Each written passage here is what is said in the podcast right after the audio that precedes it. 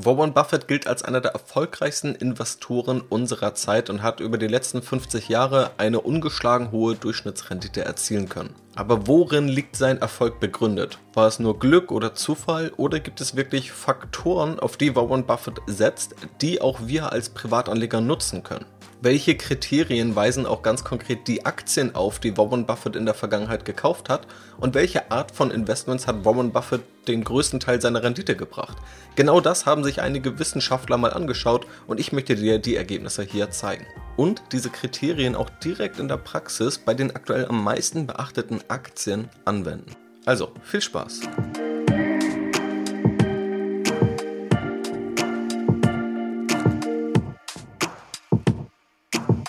Ja, herzlich willkommen zu dieser Podcast-Episode. Ich bin Jannis und freue mich, dass du wieder mit dabei bist. Wir sprechen mal heute über Warren Buffett oder versuchen vielmehr zu verstehen, wie Warren Buffett Aktien auswählt und auch so erfolgreich investiert hat, wie es ihm über die letzten 50 Jahre gelungen ist. Das Ganze könnte man auch als Serie bezeichnen. Zuletzt habe ich auch im Podcast mal über Warren Buffetts sieben Grundsätze gesprochen. Also vor allem auch die Denkweisen und die Philosophie, die Warren Buffett umsetzt, oder auch über das Value Investing. Auch das ist vor allem durch Warren Buffett populär geworden, eben der Fokus auf eher günstiger bewertete Unternehmen. In dieser Podcast-Episode gehen wir also nochmal konkreter rein. Es wird auch irgendwo um diesen Value-Faktor gehen, aber du wirst auch dort verstehen, dass noch viel mehr als nur das Value Investing hinter der Auswahl oder der Aktienauswahlstrategie von Warren Buffett steckt. Ich bekomme auch immer wieder von Podcast-Hörern Fragen oder den Wunsch dazu, mehr konkrete Inhalte zu machen zum Bewerten von Aktien, zum Analysieren, konkrete Beispiele und da tiefer reinzugehen. Und da ist das hier, glaube ich, eine sehr, sehr gute Podcast-Episode dazu. Und in dieser Podcast-Episode habe ich zwei coole Dinge mitgebracht von meinem, ja, man kann schon fast sagen, Langzeitunterstützer Scalable Capital. Und zwar, wenn du selber auf der Suche nach einem Depot bist oder dich mal umschauen möchtest, wo du bestmöglich anlegen kannst, dann weißt du vielleicht, wenn du auch meinen Depotvergleich kennst, dass auch das Scalable Capital Depot bzw. Scalable Capital als Online-Broker dafür ein sehr, sehr gutes Angebot hat. Und der Zeitpunkt ist jetzt besonders günstig, denn Ab sofort gibt es eine eigene Seite für Podcast-Hörer dieses Podcasts auf scalablecapital.de. Du findest den Link in der Podcast-Beschreibung oder unter de.scalable.capital slash Aktienrebell. Wenn du dort drauf gehst, dann siehst du auch mein Logo, dann weißt du, du bist richtig. Und dort bekommst du den Prime Broker drei Monate kostenlos. Das heißt, du kannst dort wirklich, gerade wenn du ein Depot aufsetzt, wenn du Sparpläne aufsetzt, all das kostenlos abwickeln und selbst danach landest du noch in einem ziemlich günstigen, ziemlich schlanken und vor allem auch in einem sehr transparenten Modell. Schau es dir gern an. Ich bin davon überzeugt, dass Scalable da über die letzten Wochen und Monate ein sehr gutes Angebot zusammengestellt hat und habe dort auch selbst ein Depot. Also nach dem Motto Put your money where your mouth is. Und ich habe Scalable mal danach gefragt, was eigentlich so die meistgehandelten Aktien sind. Scalable als Broker hat ja einen großen Datenbestand und das passt perfekt zu dieser Podcast-Episode, denn am Ende dieser Episode werde ich mal genau diese Aktien nehmen, die also gerade im Fokus von Anlegern stehen und schauen, welche am ehesten den Kriterien, die du gleich im Podcast erfahren wirst, von Warren Buffett genügen. Was beim Blick auf die Liste der meistgehandelten Aktien der letzten sieben Tage auffällt, ist, dass da noch einige Impfstoffaktien dabei sind, beispielsweise CureVac oder auch BioNTech an erster Stelle. Dass aber auch so ein Evergreen dabei ist, wie Apple oder auch Tesla. Von denen hat man jetzt vielleicht in den letzten Tagen oder Wochen nicht so viel gehört, trotzdem noch relativ viel Handelsvolumen dahinter. Und auch so Trendthemen oder Wachstumsthemen, also Coinbase, die Kryptohandelsbörse oder auch Plug Power, das Wasserstoffunternehmen. Aber tatsächlich auch die TUI oder die Deutsche Lufthansa sind dabei. Also auch Aktien, die gerade in der Corona-Pandemie gelitten haben, stehen noch im Fokus von Anlegern. Wenn man sich anschaut, welche Aktien gerade am meisten bespart werden über die Aktiensparpläne, dann sieht das Ganze schon deutlich konservativer aus. Dann hat man Amazon, Alphabet und Apple auf den ersten drei Positionen und an Position 4 tatsächlich Berkshire Hathaway, also das Investmentunternehmen von Warren Buffett selbst. Auf Platz 8 ist übrigens erstmals dann ein deutsches Aktienunternehmen. Und welches ist es? Es ist die Allianz, also der Versicherer, ist tatsächlich die am meisten besparte deutsche Aktie hier im Sparplan Stand heute. Auf der Watchlist stehen ganz oben auch zwei Tech-Schwergewichte, Amazon und Apple. Auch das wäre spannend. Ich kenne dazu noch keine Auswertungen, aber ob die Watchlist, also das, was Anleger gerade in Beobachtung haben, ob das etwas darüber verrät, wo in naher Zukunft die größten Bewegungen zu sehen werden. Das weiß ich nicht, aber das wäre natürlich mal eine spannende Auswertung. Das also schon mal als Auszug aus den meistgehandelten Aktien und den meistbesparten Aktien und den Aktien, die bei Anlegern gerade im Fokus stehen. Vielen Dank an Scalable Capital, zum einen für diese ganzen Informationen, zum anderen natürlich auch für die exklusive Aktion mit den drei kostenlosen Prime-Monaten. Wir schauen uns jetzt Warren Buffetts Aktienstrategie an und schauen dann am Ende nochmal darauf, welche Aktien, die ich eben genannt habe, diesen Kriterien gerecht waren. Also, wie wählt Warren Buffett selbst Aktien aus? Das Ganze wurde eben in vor allem so zwei wissenschaftlichen Studien, die ich hier zitieren möchte oder dir mal darstellen möchte, herausgefunden oder konkretisiert. Aber Warren Buffett äußert sich ja auch selbst immer mal wieder dazu, wie er selbst Aktien auswählt und gibt Anlegern die Tipps. Ich habe es ja erwähnt, ich habe schon mal eine Podcast-Episode zu seinen sieben Anlagegrundsätzen gemacht, die dann noch etwas breiter gefasst sind. Aber einige davon zielen eben auch auf die Aktienauswahl ab. Drei möchte ich einmal hervorheben. Zum einen, dass der Preis entscheidend ist. Um eine Aktie zu kaufen, müssen zwei Dinge stimmen, die Qualität und die Bewertung. Eine gute Aktie kann auch zu teuer bewertet sein und wäre dann unattraktiv. Und eine mittelmäßige Aktie kann zu günstig bewertet sein, was dann aus Anlegersicht attraktiv ist. Es geht also immer um die Frage, wie hoch ist die Qualität und was ist der Preis dafür. Natürlich immer dann, wenn wir uns im Bereich der Fundamentalanalyse bewegen. Also wir wollen ein Unternehmen verstehen und langfristig investieren. Technische Analyse, also Chartbilder anzugucken und zu überlegen, wo der Kurs in zwei Tagen steht oder in fünf Minuten. Das macht Warren Buffett nicht und das ist auch nicht Thema dieses Podcasts. Warren Buffett hat selbst auch das Thema Preis und Wert einer Aktie mal so zusammengefasst, kaufe einen Dollar, aber bezahle nicht mehr als 50 Cent dafür. Was er letztendlich also meint, ist, einen Dollar an Wert zu kaufen, aber nur 50 Cent zu bezahlen. Er hat auch einmal gesagt, Investoren, die in einem überhitzten Markt kaufen, müssen sich darüber klar werden, dass es oft eine lange Zeit braucht, bis auch der Wert eines herausragenden Unternehmens den Preis erreicht, den sie dafür bezahlt haben. Also auch das stellt nochmal klar oder hiermit stellt Warren Buffett klar, dass der Preis irgendwo auch relevant ist und dass ein hervorragendes Unternehmen trotzdem zu teuer bewertet sein kann. Als zweiter Punkt, Qualität schlägt Bewertung. Warren Buffett war früher ein starker Verfechter des ja, eher Deep Value Investing Ansatzes, bei dem vor allem auf die Bewertung geachtet wurde. Er hat also wirklich geschaut, wo sind Unternehmen gerade wirklich am Boden, wo, wo will gerade keiner ran und das waren dann die Chancen, die Warren Buffett gesehen hat. Das kann auch noch heute funktionieren, aber im Laufe seiner Anlegerlaufbahn, auch getrieben durch seinen Anlagepartner Charlie Munger, hat er den Wert von hoher Qualität wichtiger eingeschätzt. Also das kann man schon so verfolgen, dass es ein kleiner Wandel war im, im Anlegerleben von Warren Buffett. Er hat dazu beispielsweise auch mal gesagt, es ist bei weitem besser, ein herausragendes Unternehmen zu einem anständigen Preis zu kaufen, als ein anständiges Unternehmen zu einem herausragenden Preis. Also letztendlich, beides ist wichtig. Die Qualität ist wichtig, der Wert ist wichtig, aber eben auch der Preis ist wichtig. Im Zweifelsfall würde Warren Buffett aber Qualität bevorzugen. Und drittens, den Wahnsinn zu vermeiden. Auch das ist ein Grundsatz von Warren Buffett, der sich auf konkrete Aktienkäufe übertragen lässt. Es kommt ja immer wieder zu Auf- und Abs, zu Bullen- und Bärenmärkten an der Börse. Und auch spezifisch einige Branchen sind mal beliebt, sind mal in der Gunst der Anleger oder bestimmte Regionen und andere sind unattraktiver. Beispielsweise sind Technologieaktien über die letzten Jahre relativ beliebt gewesen. Nach der Dotcom-Blase 2001, 2003 in der selbst natürlich auch wieder Internetunternehmen besonders beliebt waren. Danach waren diese aber besonders unbeliebt, weil man davor ja, sich eigentlich nur damit die Finger verbrannt hat. Finanzunternehmen waren beispielsweise dann nach der Dotcom-Blase bis zur Finanzmarktkrise 2008 beliebt, aber dann, ja, Finanzkrise 2008, gerade Finanzunternehmen und Banken hat es stark getroffen, die waren dann relativ unbeliebt und sind es eigentlich noch bis heute. Und so sieht man auch mal unterschiedliche Beliebtheiten. Warren Buffett sagt selbst immer wieder, dass man nicht auf jeden Trend aufspringen sollte und handelt auch selbst gern antizyklisch. Beispielsweise hat er mal gesagt, betrachte Fluktuation am Markt als Freund, nicht als Feind, profitiere vom Börsenwahn, statt mit dem mitzumachen. Zitat Ende. Und das kann dann eben auch mal bedeuten, dann zu investieren, wenn die Kurse mal niedrig stehen, wenn es sich nicht gut anfühlt zu investieren.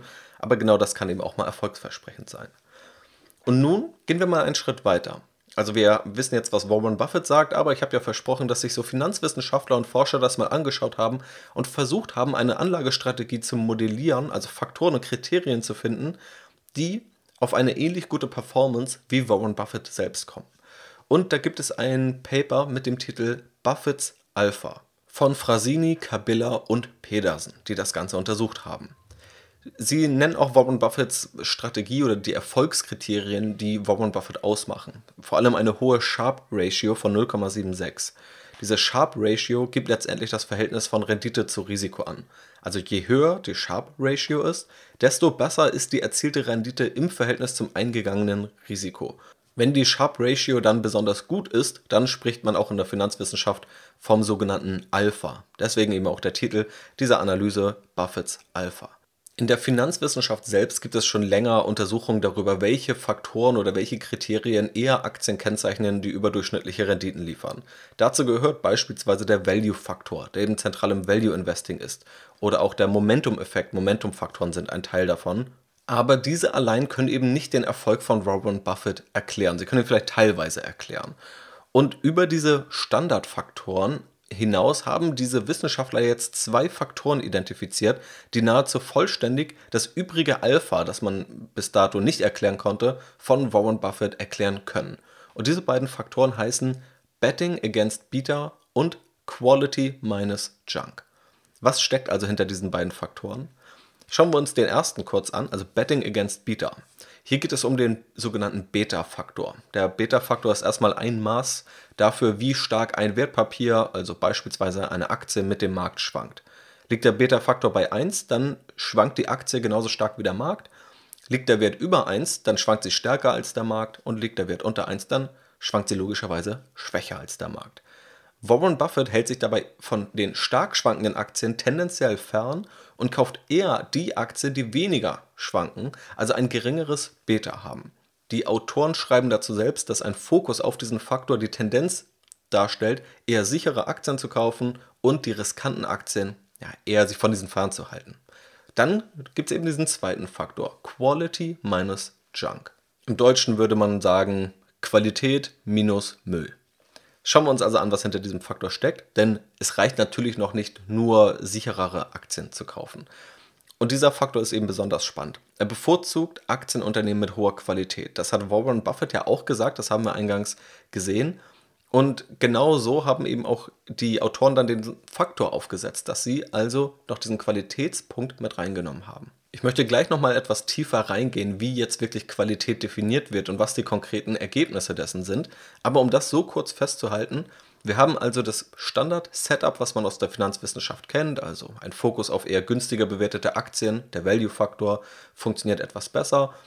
Und darüber hinaus sind eben die zwei entscheidenden Faktoren, die Warren Buffett hier mit reinbringt, dass er eher auf die sichereren Aktien setzt und dass er eher auf höher qualitative Aktien setzt und versucht, den Schrott oder den Müll zu vermeiden. Wie genau das definiert ist, das schauen wir uns gleich genauer an, aber das müssen wir hier einmal festhalten. Das sind so die wichtigsten Eckpfeiler. Es wurden auch noch andere Thesen untersucht oder Faktoren gefunden, um das sozusagen auch vollständig darzustellen. Zum einen wird oftmals auch Warren Buffetts Erfolg versucht dadurch zu erklären, dass er nicht nur in börsennotierte Aktien investiert, sondern auch in private Unternehmen, die wir als Privatanleger also nicht einfach an der Börse kaufen können und dort dann aber auch Einfluss ausübt, also auch unternehmerisch tätig ist. Da die Aktieninvestments aber besser performt haben, sehen die Autoren das weniger als Grund. Was sie aber auch noch dazu nennen, was quasi auch ein Teil von Warren Buffetts Erfolg ist, ist das Nutzen von Fremdkapital, also im Englischen dann Leverage. Dadurch erhöht er seine eigene Eigenkapitalrendite. Er setzt also nicht nur eigenes Kapital ein, sondern nutzt auch Kapital von anderen, von der Bank dann in der Regel, hat dann auch das Privileg, günstige Zinsen zahlen zu können und kann das Geld dann erfolgsversprechend anlegen. Das ist für Privatanleger auch eine Strategie, die aber mit deutlich höheren Risiken einhergeht und in aller Regel auch mit etwas höheren Zinsen als ein Warren Buffett oder Warren Buffett das über sein Investmentunternehmen Berkshire Hathaway machen kann. Aber auch das ist eben ein Faktor.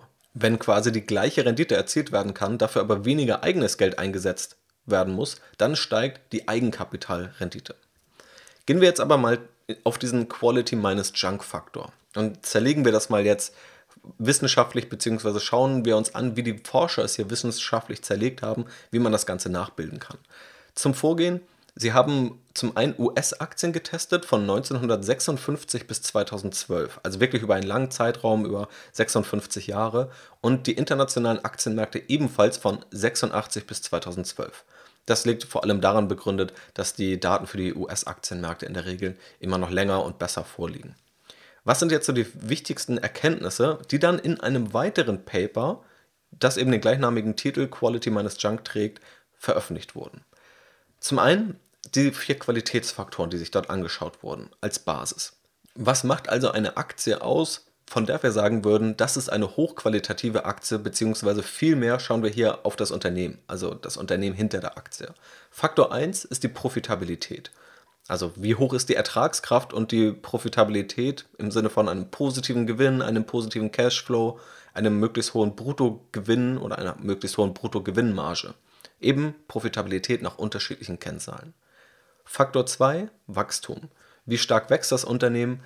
Ganz konkret in der Studie wurde sich das 5-Jahres-Wachstum der eben genannten Profitabilitätskriterien angeschaut. Punkt 3, Sicherheit. Wie gering ist das Risiko des Aktienunternehmens? Zum einen wurde sich dort das Unternehmen angeschaut und die Bonität und Dinge wie der Verschuldungsgrad, zum anderen die Aktie selbst und dann die Volatilität, also die Schwankung des Aktienkurses oder auch der erwähnte Beta-Faktor. Das alles spielt auf den Punkt Sicherheit mit ein. Und der vierte Punkt ist Payout, also Ausschüttung. Wie viel Geld wird an Aktionäre zurückgezahlt? Gemessen an der Ausschüttungsquote oder kommt es zur Aktienverwässerung durch Ausgabe neuer Aktien? Wichtig ist hier, und das habe ich auch in dem Podcast zur Dividendenstrategie diskutiert, dass Ausschüttung allein kein Qualitätsmerkmal ist. Also nur weil ein Unternehmen Geld ausschüttet, heißt es nicht, dass es für dich als Aktionär die bessere Entscheidung ist. Wenn wir aber zwei Unternehmen haben mit einem identischen Wachstum, dann ist das Unternehmen, das mehr Geld ausschüttet, tendenziell teurer zu bewerten, also besser. Es ist nur dann im Unternehmen besser, wenn das auch zu höherem Wachstum führt. Das heißt, diese vier Faktoren machen hier den Qualitätsfaktor aus. Je höher die Profitabilität ist, je höher das Wachstum ist, je höher die Sicherheit ist und je höher die Ausschüttung ist, ohne diese anderen Faktoren dadurch zu beeinträchtigen, desto höher sollte auch ein Unternehmen bewertet sein, desto teurer sollte also ein Unternehmen bewertet sein und desto höher ist ein Unternehmen hier in diesem Qualitätsrating. Dieser Qualitätsfaktor stellt nun die Basis dar. Und wie so oft in der Finanzwissenschaft wurde er so getestet, dass in die hochqualitativen Aktien investiert wurde, nach diesem Ranking, das dann dort erstellt wurde. Und die weniger qualitativen Aktien, also die, die ganz unten sind in dieser Liste, die werden dann geschortet. Bei denen wird also auf fallende Kurse gesetzt. Man nimmt dadurch quasi die Marktschwankungen raus und sagt einfach nur oder setzt darauf, dass es eine Differenz gibt, dass also hochqualitative Aktien besser abschneiden sollten als die Aktien mit wenig Qualität. Jemand, der nur die Effizienzmarkthypothese vertritt, der also sagt, alle Informationen sind fair im Aktienpreis enthalten, der würde davon ausgehen, dass beide Aktiengruppen die gleiche Rendite liefern, da ja höhere Qualität in den Aktienkursen enthalten sein sollte. Aber die Forscher stellen eben fest, dass es nicht der Fall ist, dass tatsächlich auch risikoadjustiert überdurchschnittlich gute Renditen erzielt werden können durch diesen Qualitätsfaktor. Ganz konkret wurden also die obersten 30% oder in die obersten 30% investiert. Es wurde also long gegangen, könnte man sagen. Und die untersten 30%, die schlechtesten 30% gemessen an der Qualität geschortet, also auf fallende Kurse gesetzt. Und daher kommt auch der Name Quality minus Junk, in die Qualität wird investiert, der Müll wird explizit rausgenommen bzw. sogar gegen den Müll gewettet. Und das Ganze wurde dann eben über 24 Länder getestet und in 23 von 24 Ländern konnte über diesen langfristigen Zeitraum dieser Effekt, dieser positive Renditeeffekt festgestellt werden. Tatsächlich auch in den Korrekturphasen bzw. gerade in den Korrekturphasen. Also zur Dotcom-Blase 2001 bis 2003 oder dann zur Finanzmarktkrise. Gerade da hat diese Vorgehensweise extra gut funktioniert, was denke ich auch einleuchtet. Denn gerade dann, wenn es mal crasht, dann bleiben noch die hochqualitativen Aktien am stabilsten und die, die eher weniger Qualität haben, die können vielleicht noch überleben, wenn es der Wirtschaft gut geht. Wenn es dann aber mal bergab geht, wenn Kapital knapp wird, wenn Kapital vielleicht teuer wird oder wenn einfach auch die Nachfrage zurückgeht von Konsumenten, dann wird es eben für die wenig qualitativen Aktien besonders eng. Letztendlich stellen die Autoren auch fest, dass Aktien mit höherer Qualität tendenziell teurer bewertet sind. Und genauso sollte es ja sein. Also höhere Qualität sollte sich im Aktienkurs schon heute widerspiegeln. Aber sie sind wohl nicht so teuer, wie sie eigentlich sein sollten über den langfristigen Durchschnitt betrachtet, was eben ein Grund dafür sein kann, dass hochqualitative Aktienunternehmen tendenziell auch hohe risikoadjustierte Renditen liefern können. Die Autoren sagen aber auch klar, dass das Ganze schwankt. Also mal bewertet der Markt Qualität teurer, mal aber auch günstiger. Also mal ist dem Markt oder den Anlegern, der Anlegerlaune Qualität wichtiger und mal ist es weniger wichtig. Ein Beispiel ist eben diese Dotcom-Blase, wo also Internetunternehmen, die noch gar keinen Umsatz gemacht haben, die vielleicht auch hoch verschuldet waren und zehn Mitarbeiter hatten, die waren dann enorm teuer bewertet, aber wirkliche Qualitätsunternehmen, die waren vergleichsweise günstig bewertet. Also das war eine Phase, wo wenig Wert gelegt wurde auf Qualität, wo Qualität im Markt recht günstig bewertet war, also war das eine sehr, sehr gute Chance, eher auch auf Qualitätsaktien zu setzen. Und genauso kann sich das natürlich aber auch mal umkehren. Also mal kann Qualität teurer sein, mal kann Qualität günstiger sein. Und je günstiger hochqualitative Unternehmen zu bekommen sind, im Vergleich zu den weniger qualitativen Unternehmen, desto höher ist auch die Rendite, die man damit in Zukunft erwarten kann, sagen die Autoren. Sie schreiben im Original The price of quality. How much investors pay extra for higher quality stocks varies over time, reaching a low during the internet bubble. Further, a low price of quality predicts a high future return of quality minus junk. Bringen wir das jetzt einmal zusammen. Wir haben ursprünglich den Value-Faktor, der ist recht gut belegt. Also günstig bewertete Unternehmen neigen statistisch zu einer höheren Rendite, wenn man sich das Ganze sehr langfristig anschaut. Über die letzten fünf bis zehn Jahre war es eher weniger der Fall. Das habe ich aber eben auch schon im Value Investing Podcast diskutiert. Und dieser Value-Faktor, also vor allem auf Bewertungskennzahlen zu achten, ist der Grundbaustein des Value Investings, das auch Warren Buffett ganz, ganz zentrale Person so populär gemacht hat. Aber man merkt eben spätestens jetzt nach dieser Podcast-Episode und diesen Studien und Analysen, seine Anlagestrategie wird zu Unrecht nur auf dieses klassische Value Investing reduziert. Neben einer günstigen Bewertung spielen auch Qualität und Sicherheit eine Rolle. Sicherheit hier also auch ganz klar im Sinne von geringeren Kursschwankungen. Das ist dann aber auch die Definition, die Warren Buffett von Value Investing hat. Also nicht nur auf Preise zu achten, sondern eben auch auf den Wert. Also einfach möglichst wenig zu zahlen für einen möglichst hohen Wert. Die Autoren schreiben auch nochmal abschließend, We show that Buffett's performance can be largely explained by exposures to value, low risk and quality factors. Also mit diesen drei Faktoren, einer günstigen Bewertung, einer hohen Qualität Anhand dieser vier Kriterien, die ich dir gezeigt habe, und auch geringen Schwankungen, kann die Rendite von Warren Buffett über die letzten 40 bis 50 Jahre ziemlich gut erklärt werden. Natürlich müssen wir uns nichts vormachen, auch hier gibt es immer noch subjektive Einschätzungen und auch Warren Buffett wird sicherlich an einigen Stellen vielleicht auch Glück gehabt haben, dass er dann auch wirklich so gut abgeschnitten hat und nochmal besser als andere, die vielleicht eine ähnliche Anlagestrategie verfolgt haben. Also das Ziel jetzt der nächste Warren Buffett zu sein, das kann man sich natürlich gern setzen, aber das ist in jedem Fall ein sehr, sehr optimistisches Ziel. Trotzdem macht es in meinen Augen gut klar, wie man auch vorgehen kann. Und wenn wir uns an die Zitate und Grundsätze von Warren Buffett erinnern, die ich dir auch eingangs genannt habe, dann sehen wir, dass das in den Studien ziemlich gut rauskommt und auch tatsächlich in seinen Aktienkäufen festgestellt werden kann. Also auf den Preis zu achten. Qualität im Zweifelsfall den Preis vorzuziehen und auch Börsenwahnsinn zu vermeiden. Genau das finden wir jetzt in diesen Studien in konkreten Faktoren und Kriterien wieder. Und wenn wir das jetzt mal anwenden auf die Aktienunternehmen, die gerade im Fokus stehen, also auch ganz konkret auf diese Liste, die Scalable Capital mir bereitgestellt hat, dann stechen ein paar Unternehmen heraus, auf die die genannten Kriterien in meinen Augen gut zutreffen. Das ist zum einen Apple. Apple als großes Unternehmen tatsächlich der Aktienkurs hat sich sehr positiv entwickelt, aber ist auch vor größeren Korrekturen relativ gut geschützt gewesen in der Vergangenheit, ist enorm profitabel, schüttet auch Geld an Anleger aus und schafft es trotzdem noch weiter zu wachsen. Und deshalb ist auch nicht verwunderlich, dass Berkshire Hathaway aktuell 40 bis 50 Prozent des Vermögens in Apple investiert hat. Also das ist nicht nur die Theorie, sondern ein Unternehmen, das wirklich perfekt in diese Aktienstrategie passt, die ich dir hier vorgestellt habe, liegt auch gerade tatsächlich zum Großteil im Depot von Warren Buffett. Dann gibt es noch andere Kandidaten, die in meinen Augen durchaus relevant wären für diese Aktienstrategie. Beispielsweise Microsoft mit ähnlichen Mechanismen wie Apple, ähnlich profitabel, wenig Volatilität im negativen Sinne im Kurs über die letzten Monate und Jahre. Oder auch Alphabet, also der Google-Mutterkonzern. Und bei Amazon, da könnte man sich nun drüber streiten. Ich glaube, Amazon erfüllt aber einiges. Also geringe Schwankungen, mittlerweile tatsächlich auch eine starke Profitabilität, die zunimmt. Was wahrscheinlich einen Warren Buffett noch abhalten würde, wäre zum einen das Bewertungsniveau und dass wir auch noch nicht in der Richtung sind, wo Kapital an Anleger ausgeschüttet wird. Einfach weil Amazon noch relativ stark wächst tatsächlich. Ich persönlich finde die Aktie trotzdem interessant, also auch der Disclaimer, ich habe selbst zuletzt dort investiert, das wissen auch Strategy Invest Leser. Aber wer weiß, auch das mal in Frage kommt für Warren Buffett. Was nach dieser Warren Buffett Anlagestrategie oder diesem Quality minus Junk Faktor eher nicht im Depot landen würde, das wäre ein Unternehmen wie Tesla, vor allem weil die Aktie sehr volatil ist und weil die Ertragskraft auch schwankt oder Gewinne jetzt aktuell nicht wirklich durch das operative Geschäft entstehen. Oder auch Impfstoffaktien BioNTech oder CureVac habe ich ja genannt, die gerade auch im Fokus von Anlegern stehen, die würden erstmal nicht darin landen, weil wir auch hier hohe Volatilität haben. Das gleiche trifft auch TUI oder die deutsche Lufthansa zu. Nach dem ursprünglichen Warren Buffett Ansatz, diesem Deep Value Investing, nur auf Bewertung zu schauen, da sehen diese Aktien vielleicht günstig aus, aber hier passen dann die Qualitätskriterien gemäß dieser Strategie noch nicht.